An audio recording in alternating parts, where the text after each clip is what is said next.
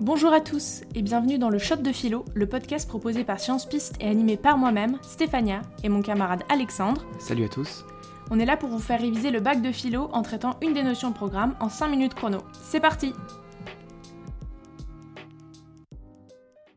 Aujourd'hui, nous allons aborder le thème du bonheur. Thème qui revient à la mode en ce moment, on peut le voir en librairie où il y a plus en plus de livres de développement personnel euh, qui sont commercialisés, comme celui de Lena Situation par exemple. Et alors, puisqu'on nous le promet à tout va, on va se demander comment pouvons-nous le définir? Alors évidemment, si plus de 2000 ans de philosophie n'ont pas su donner de réponse claire, on ne vous demandera pas de le faire le jour du bac. L'enjeu, c'est vraiment de montrer qu'il y a différentes définitions du terme et différentes tensions. Dans ce cas, les tensions concernent vraiment les liens entre bonheur, désir et devoirs moraux. Globalement, le bonheur, on peut le dire, c'est à la fois un état qu'on peut ressentir à un moment donné, mais aussi un but qu'on peut choisir ou non de poursuivre. Ainsi, le bonheur renvoie-t-il à une satisfaction de ses désirs personnels ou bien un respect des devoirs moraux? Doit-il être notre principal but dans l'existence?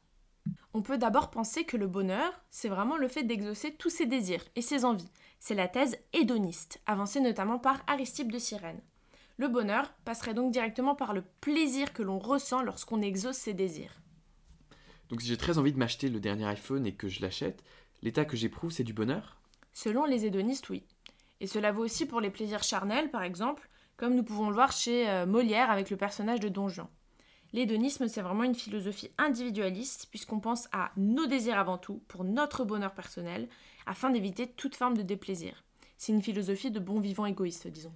Mais pourtant, euh, certains désirs sont inatteignables. C'est pas parce que j'ai vraiment, vraiment pas envie de vieillir euh, est possible de ne pas vieillir, du moins pour l'instant. Mais alors, euh, est-ce que la poursuite de certains désirs peut nous condamner à être malheureux? Justement, l'école stoïcienne, qui est un peu la rivale euh, des hédonistes, met en garde contre leurs pensées. Pour les stoïciens, comme Sénèque ou Aristote, le bonheur c'est trop important dans la vie pour que ce soit seulement déterminé par des éléments comme la sortie du dernier iPhone. Pour eux, le bonheur c'est quelque chose d'intérieur, qu'on peut maîtriser et qui ne dépend que de nous et de notre attitude face aux événements. Ils prennent la vie comme elle est et euh, se satisfont en fait de cette vie-là. Ils visent ce qu'on appelle le démonie, qui peut être traduit par le bonheur ou le fleurissement humain. Et pour fleurir en tant qu'humain et donc être heureux, il faut accomplir des bonnes actions qu'ils appellent les vertus. Kant partage ce sens du devoir. Aussi, selon lui, le bonheur ne peut être parfaitement défini. Comment l'atteindre alors si on ne peut même pas correctement le définir? Kant met vraiment en avant l'importance de la raison, qui à défaut de pouvoir nous rendre heureux, nous évite le malheur. Mais contrairement aux stoïciens, c'est vraiment la morale qui est au cœur de sa philosophie. Le bonheur n'est pour lui pas le principal but de l'existence. Mais alors, euh, sommes-nous coincés? Est-ce qu'il n'est pas possible de classer ces désirs et de séparer euh, les désirs nocifs de ceux bénéfiques pour l'homme?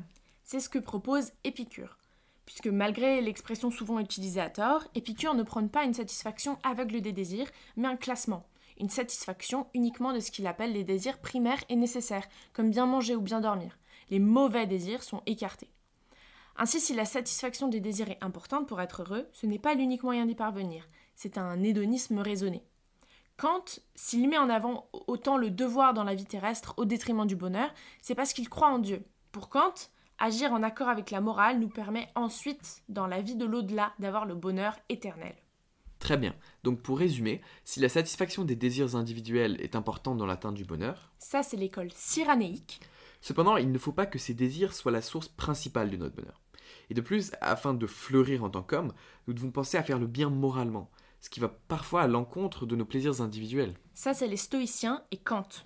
Mais dès lors, on peut distinguer plusieurs types de désirs et considérer que seuls les désirs primaires sont essentiels à satisfaire. Ça, ce sont les épicuriens.